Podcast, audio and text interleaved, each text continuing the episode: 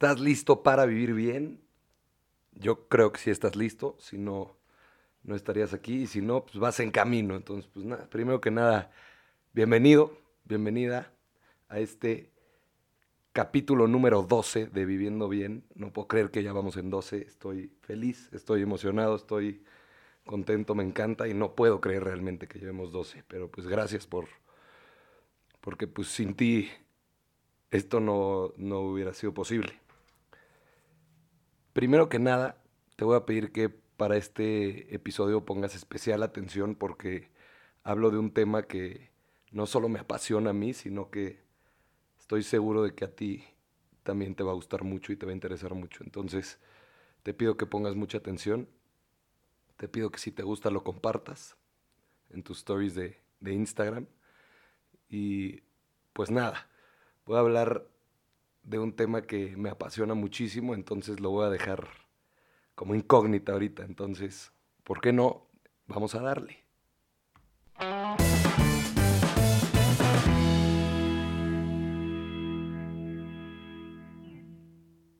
Bueno, después de ese efecto tan especial que sabes que me encanta, empiezo con el episodio de hoy. El episodio de hoy tiene que ver con el amor.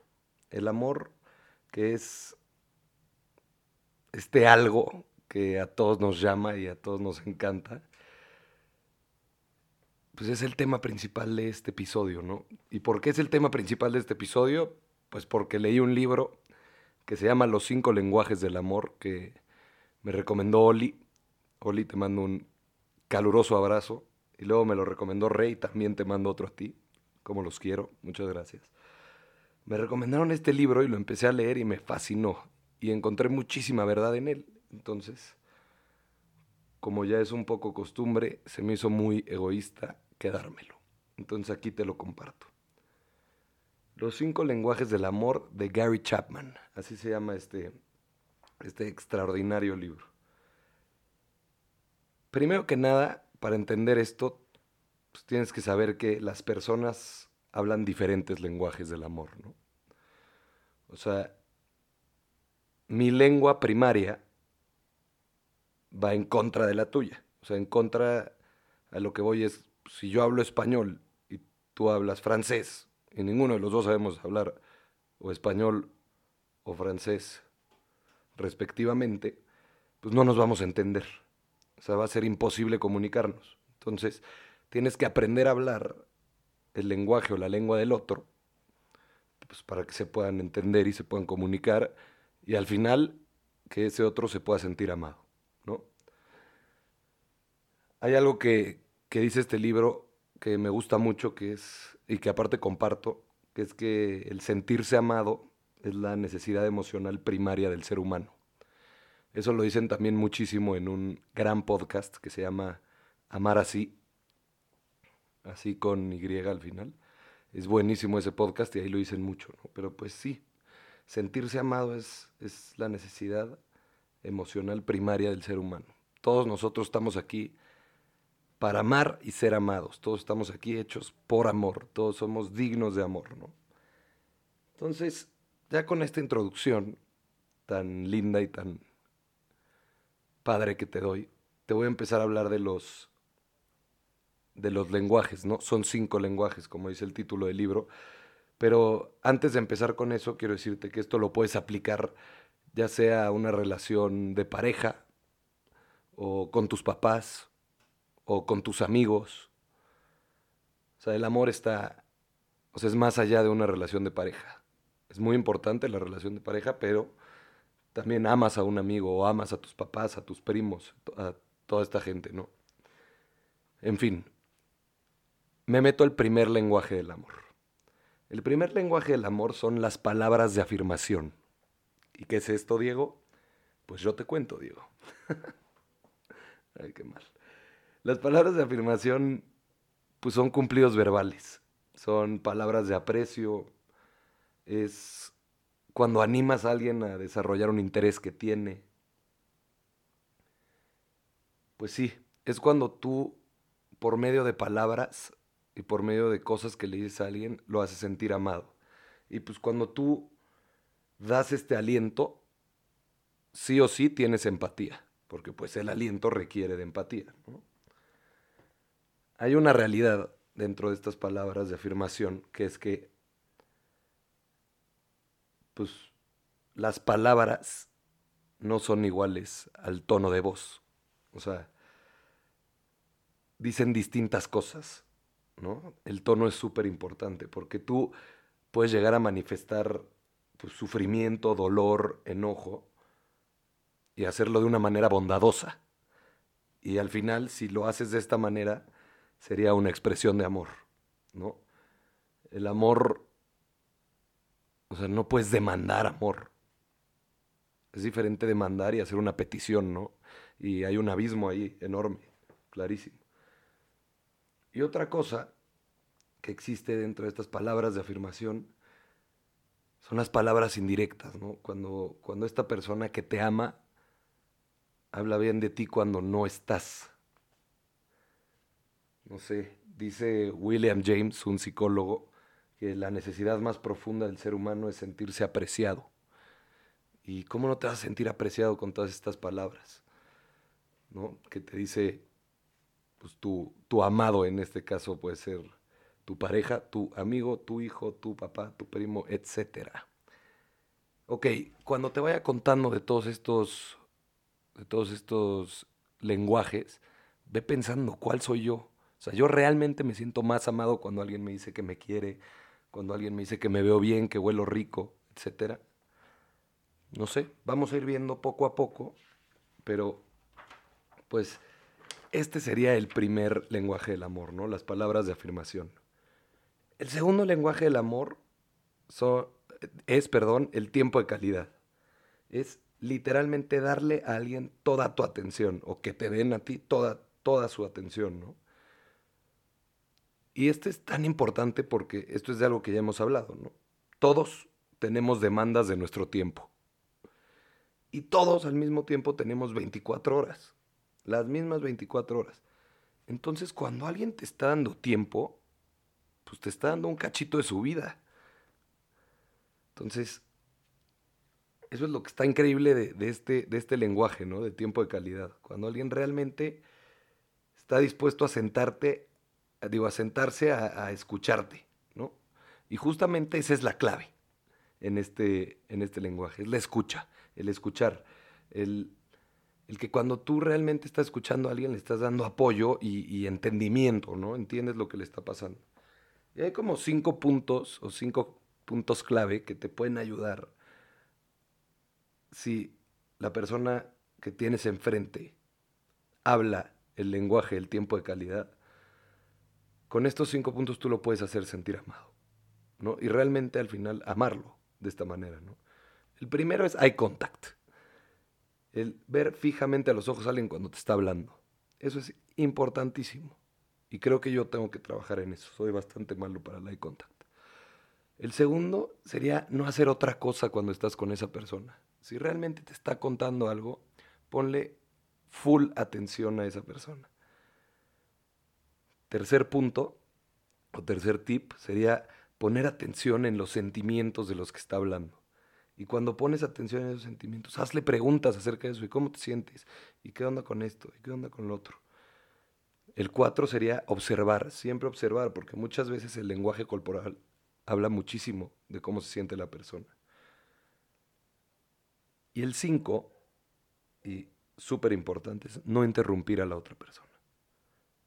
Entonces, este es el segundo lenguaje del amor, que a mí me encanta, me encanta y, realmente yo todavía no estoy muy seguro cuál es el mío, pero, pero creo que tiempo de calidad podría serlo, porque, porque me gusta que, que me pongan atención y siento que mi tiempo es muy valioso, ¿no?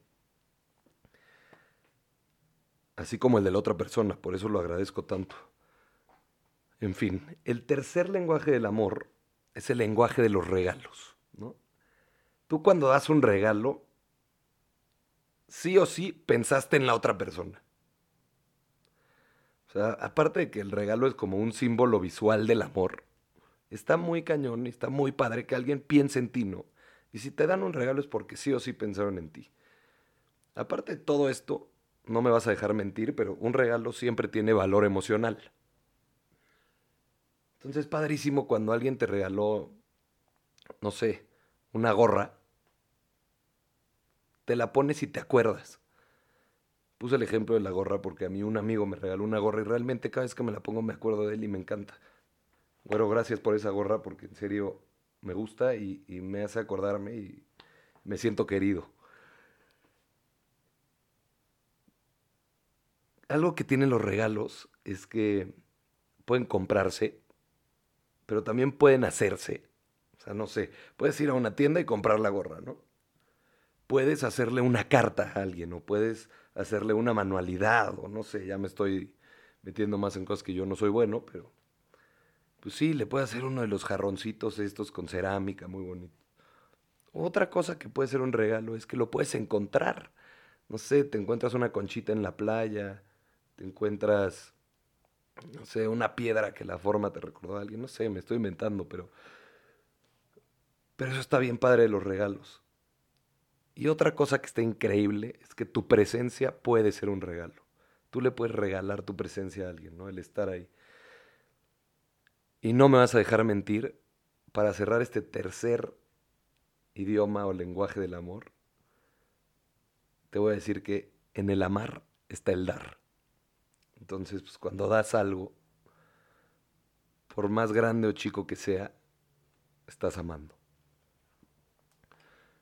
El 4, que es por el otro al que yo me inclino, todavía no estoy muy seguro si soy tiempo de calidad, o si hablo tiempo de calidad, o si hablo este cuarto que se llama actos de servicio. Actos de servicio, no manches, es buenísimo. Es buenísimo porque es literalmente hacer cosas que a la otra persona le gustaría que hicieras. A ver, o sea, si tú haces algo, lo que sea, con actitud y espíritu positivo, es 100% seguro que es una expresión de amor, ¿no? Entonces, imagínate que alguien está haciendo lo que a ti te gustaría que hiciera. Y aparte lo hace con, de buena gana y con espíritu positivo. Es, amor puro. Obviamente aquí, pues, si, a ver, si este es tu idioma y tienes un amigo por el cual no te estás sintiendo tan amado ahorita, o tienes un novio por el cual no te estás sintiendo tan amado ahorita, pues puedes hacer ciertas peticiones que dan cierta dirección al güey que está enfrente que no entiende nada y que no sabe que este es tu lenguaje. ¿No? O sea, la clave de, de, este, de este lenguaje o de este idioma es que las acciones son más que las palabras aquí. O sea, tú puedes ir diciéndole que lo quieres todo el día a tu novio, así, ay, sí, te quiero, te adoro, qué guapo, qué rico hueles, todo, y él no se va a sentir ni tantito querido. O bueno, sí un poquito, pero si su real, su lenguaje primario del amor es el de actos de servicio, va a ser mucho más importante para él que le ayudes a hacer su tarea cuando sabes que le cuesta muchísimo trabajo. No sé, me estoy inventando. Cuando hagas algo de servicio por él, se va a sentir mucho más amado, ¿no? Y ahora voy al último lenguaje del amor, que es el toque físico. El quinto. El toque físico pues puede ser desde un beso, hasta un abrazo, una palmadita, una caricia. O sea, ¿quién no se siente amado cuando estás sentado viendo la tele y de la nada llega tu mamá o tu papá y te da un abrazo. De la nada, sin decir absolutamente nada. Ese es toque físico. O te da una palmadita en la espalda, así de, good job. Y good job por nada, porque no hiciste nada. Ese es el lenguaje del toque físico. De hecho, hay un estudio que cita el doctor Chapman, Gary Chapman, en el libro, que dice que los bebés que reciben abrazos, besos y caricias en los primeros años de su vida, digo, evidentemente en los primeros porque son bebés, desarrollan una vida emocional saludable. O sea, bueno, más saludable que los que no. Entonces, pues ahí está, ¿no? Ahora, ya que te di estos cinco lenguajes, te pregunto, ¿qué es lo que tú pides? O sea, ¿qué es lo que tú le pides a esa persona que amas?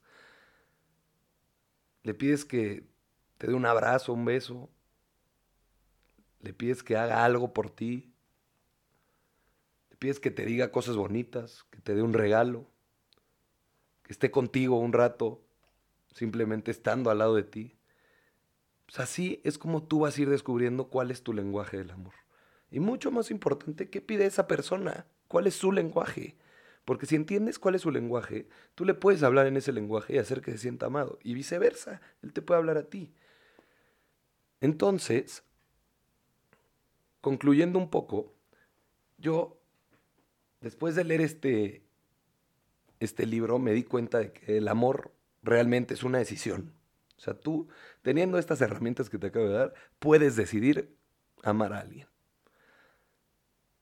Sí, también es una realidad, y esto me encanta, que el amor no borra el pasado, pero te ayuda a crear un futuro diferente. Entonces, pues si ya la regaste antes, pues ni modo. Ahora échale todos los kilos, todas las ganas para que salga mejor adelante, ¿no? Y otra cosa que, que me gusta mucho decir a partir de que leí este libro es que el amor no es la respuesta a todo. Pero lo que sí es cierto es que crea como un clima de seguridad en donde puedes empezar a buscar todas esas respuestas, las cuales... A ver, vamos a volverlo a hacer. El amor no es la respuesta a todo.